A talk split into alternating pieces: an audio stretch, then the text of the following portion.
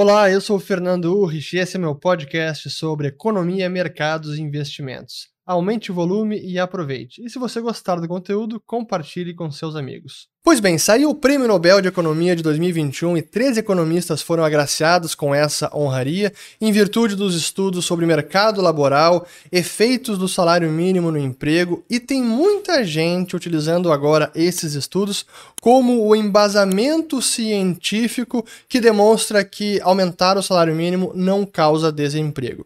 E tem alguns pormenores, é importante entender exatamente o que, que esses papers dizem e até o que, que o próprio autor está falando sobre o tema, o David Card, que é o professor da Universidade de Berkeley, ele que foi um dos agraciados justamente por conta dos estudos sobre o salário mínimo, sobre imigração no mercado laboral, e não é bem assim. Então, esse vai ser um vídeo essencialmente de ciência econômica, mas tenho certeza que vocês vão gostar, e vou colocar também as minhas opiniões sobre o assunto e mostrar o que a ciência econômica diz a respeito do salário mínimo. Então, vamos lá. Primeiro, deixa eu colocar já na tela aqui que nós temos é, o Prêmio Nobel de 2021, a graça que foram, foi concedido agora no dia 11 de outubro. Então, primeiro foi para o David Card, Universidade de Berkeley, pelos, pelas suas contribuições empíricas à economia do trabalho, ao mercado laboral. E a outra parte do prêmio que foi concedido conjuntamente ao Joshua Angrist e o Guido Imbens, pelas suas contribuições metodológicas na análise para análise das relações causais, ou relações de causa e efeito. E aqui no caso do David Card, um dos seus estudos, que foi no início dos anos 90, sobre o efeito do salário mínimo, eles mostram o seguinte, que os resultados, entre outras coisas, mostrou que aumentar o salário mínimo não necessariamente leva a menos emprego. E esse é um dos pontos que tem muita gente dizendo que aqui está a comprovação científica de que pode aumentar o salário mínimo, que não tem problema, e não é bem assim. E eu, eu vou, obviamente, criticar em parte aqui o paper do, do David Card, especificamente esse sobre salário mínimo, mas não é uma refutação nem uma análise completa e exaustiva do paper dele. Longe disso. E claro que as contribuições do David Card dos demais economistas vão muito além desse, desse paper específico, desse caso em particular, que aqui foi um estudo na Pensilvânia.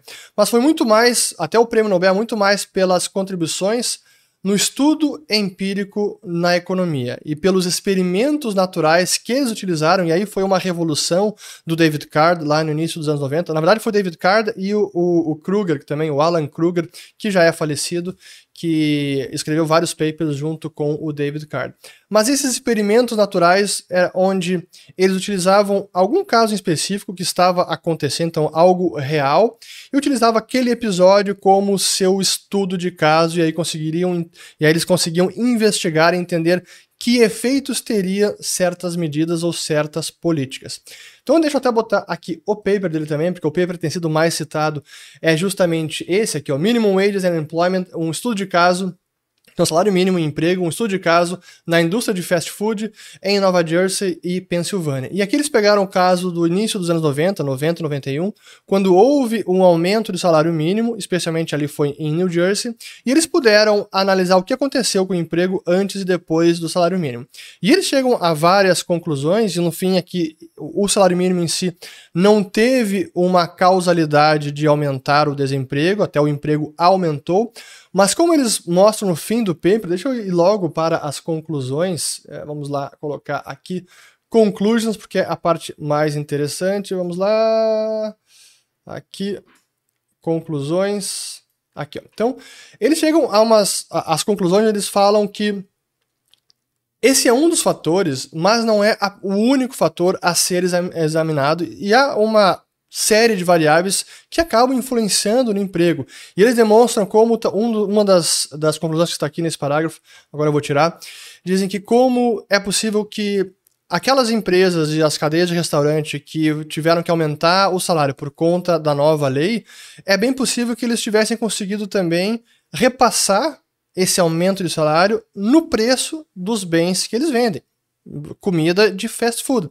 Isso é bem possível porque justamente naquela época, eu estou apontando que eu vou mostrar um gráfico aqui, naquela época, início dos anos 90, 91, a inflação americana estava bem elevada. Então deixa eu até botar aqui na tela, ó, inflação americana aqui chegou em novembro, dezembro e outubro de 90, ali, 6.3%, 6.3% em novembro de 90. E é claro que no ambiente mais inflacionário, é mais fácil elevar o salário mínimo sem ter nenhuma nenhum efeito prejudicial no emprego, até porque muitas empresas podem acabar repassando esse custo maior no preço dos bens e serviços. Esse é apenas um dos fatores e é preciso analisar vários deles. Mas para mim o ponto essencial nem é esse, e sim que tem muita gente utilizando esses estudos de Nobel agora para embasar as suas causas, o seu ativismo, ó, oh, não, pode aumentar o salário mínimo que não tem problema, tá aqui, ó. Até vou botar apenas um exemplo de mídia falando sobre isso, uma manchete, ó, Nobel da Economia premia investigação que mostra que salário mínimo não reduz emprego. Isso é um jornal de Portugal. E como esse, tem vários, até vi algumas contas de, de Twitter, é, algum, de sindicatos, trabalhadores fora do Brasil, dizendo, olha, pode aumentar salário mínimo, está aqui comprovado cientificamente, não há problema. E não é bem assim, e esse é o perigo de usar um caso particular para invalidar a regra geral, que é sim, se o salário mínimo for imposto, for colocado como lei, e o salário mínimo estiver acima do que o mercado pagaria pelo trabalhador, ou dito de outra forma, se o salário mínimo for estabelecido acima da produtividade do trabalhador, isso sim vai gerar um desemprego tudo ou mais constante, ou ceteris paribus. E eu vou voltar ao ponto de ceteris paribus, porque essa é uma, um modelo teórico dos economistas, mas é muito importante entender para que ele serve. Então, é, primeiro, explicado tudo isso que está acontecendo sobre o Prêmio Nobel, o que, que eles estudaram, quais foram as, as relações de causa e efeito, e é justamente nesse ponto que a gente precisa falar das diferenças irreconciliáveis com relação ao método entre a escola austríaca de economia, com a qual eu me identifico, porque é que me parece explicar melhor como o mundo realmente funciona, as relações de causa e efeito, e do outro lado, as demais escolas de pensamento econômico. Porque os austríacos defendem que a ciência econômica é a priorística, onde as leis econômicas derivam do raciocínio lógico-dedutivo ou a partir de axiomas, como axioma da ação humana, que diz que o homem age sempre buscando sair de uma situação de desconforto. Eu não vou entrar aqui em todas as nuances da escola austríaca de ciência econômica pura, mas eu queria pontuar isso porque realmente essa é uma parte fundamental, porque a maior parte das escolas de pensamento, eu diria que, inclusive, quase 100% dos ganhadores de prêmio Nobel, à exceção do Hayek em 1974, defendem de que a ciência econômica precisa utilizar a metodologia da pesquisa empírica, onde nós concebemos hipóteses e essas hipóteses precisam ser testadas. E não é para dizer aqui que a pesquisa empírica é inútil, mas é preciso reconhecer o limite da pesquisa empírica, especialmente para a descoberta de leis econômicas e de relações de causa e efeito. E quando a gente fala de leis econômicas, temos várias, mas por exemplo, a própria lei de oferta e demanda, que deriva da lei de utilidade marginal ou da lei dos rendimentos marginais decrescentes, é com base nessas leis que a gente consegue entender o mundo e entender o que está acontecendo e explicar as relações de causa e efeito. Porque, ao contrário das ciências naturais, e essa é a crítica que vai no âmago da questão com relação à pesquisa empírica, nas ciências naturais, na física, é possível isolar as variáveis e realizar testes de laboratório para entender se aquelas hipóteses estão verdadeiras ou não. Mas no caso da economia, onde nós lidamos com humanos e são sistemas complexos, não é possível isolar as variáveis. E é por esse motivo que os austríacos defendem a ideia dos o que o Mises chamava de Gedankenexperiment, ou experimentos mentais, onde você concebe a hipótese com base nas leis econômicas, isolando todas as, variáveis mentalmente, e aí que entra o ceteris paribus, ou tudo o mais constante, e dessa forma você entende a relação de causa e efeito. Por que é importante entender isso? Porque, utilizando agora exatamente o caso do salário mínimo, o que, que diz a lei do salário mínimo, por que, que os economistas costumam dizer, e esse é o conhecimento convencional, conventional wisdom, por que, que dizem que salário mínimo gera desemprego? Porque se o salário mínimo for estabelecido acima da produtividade do trabalhador, isso vai fazer com que os empregadores, as empresas, tenham prejuízo, então elas não vão mais empregar esses trabalhadores. Então, o salário mínimo estipulado acima do que o mercado estabeleceria gerará desemprego. Agora, isso significa que o salário mínimo sempre em qualquer lugar causará desemprego? Não necessariamente, porque depende das condições de cada país. Se for, por exemplo, uma economia com uma alta taxa de inflação, como foi o Brasil do passado, se estabelecer o salário mínimo na semana hoje, ou, ou, nessa semana, na semana que vem, daqui um mês ou mais aquele salário mínimo já vai ter sido ultrapassado pela inflação e já vai estar defasado e não mais estará acima da produtividade do trabalhador. Então é importante entender o contexto em que ele se insere, mas ainda assim a lei é válida. Então não é porque naquele caso específico, esse que eu citei agora, que a lei não se verifica na prática, que então a lei geral foi invalidada. A lei de que salário mínimo gera desemprego. Então é nesse sentido que é importante entender como o salário mínimo funciona e como outras políticas funcionam também. E eu acho que eu já falei em alguns, alguns vídeos sobre uh, quais são os efeitos da imposição de preços máximos ou preços mínimos. Preço máximo gera escassez e preço mínimo gera abundância ou sobre-oferta daquele bem. No caso do preço máximo é muito simples, como o preço, é, o que a gente vê agora, até aproveitando, a Argentina, estou gravando hoje, dia 14 de outubro, 4h40, 4h40 da tarde. E acabei de ler a notícia de que a Argentina vai congelar preços de vários produtos nos próximos três meses. E qual vai ser o efeito disso? A escassez. Porque no momento que você estabelece um preço máximo, significa que você está eh, colocando uma limitação no preço que, que o comerciante, o produtor, pode vender. E que no mercado livre o preço estaria acima, até por conta, ou especificamente por causa da inflação. Mas se isso não é possível, significa que a demanda vai aumentar. Pô, se aquele preço vai ficar artificialmente mantido num patamar irreal, a demanda tende a aumentar. Por consequência, o produtor ele acaba sendo incentivado a não produzir mais aquele bem, porque se ele não consegue vender ao preço real de mercado, ele vai começar, começar a ter prejuízo, porque todos os seus insumos continuam aumentando de preço. Então ele é incentivado a parar a produção. Então o preço máximo ele acaba colocando na economia duas forças opostas: o aumento de demanda com uma redução de oferta. Qual é o resultado? Escassez de produtos, eles somem das prateleiras, como a gente viu no Plano Cruzado em 1986 e como na Argentina já aconteceu recentemente, vai acontecer de novo. E no caso do preço mínimo, e o salário mínimo é um preço mínimo, acontece o efeito justamente oposto, onde os ofertantes acabam sendo incentivados a ofertar mais daquele trabalho, daquele serviço, daquele bem, no caso, o trabalho, e os demandantes são incentivados a demandar menos, porque se ele for obrigado a pagar o preço estipulado, ele vai começar a ter prejuízo. Se o empregador tiver que pagar um preço acima da produtividade do trabalhador, ele vai ter prejuízo. Então, qual é o efeito? Reduz a demanda para o trabalho. Por outra parte, a oferta de trabalho aumenta. Pô, se eu sou empregador, sou, se eu sou empregado, trabalhador, e sei que eu vou poder cobrar acima do, da minha produtividade, vamos embora, vou ofertar meu trabalho e o resultado é o desemprego. Então, sim, essa é a regra geral e o caso particular que foi verificado pelo David Card no paper dele não invalida a regra geral. E curiosamente, o próprio David Card diz exatamente isso. E agora que eu vou botar então o trecho de uma fala dele, deixa eu botar aqui no ponto, porque é bem interessante ouvir ele falando com as suas próprias palavras. Então deixa eu colocar aqui e depois volta para mim.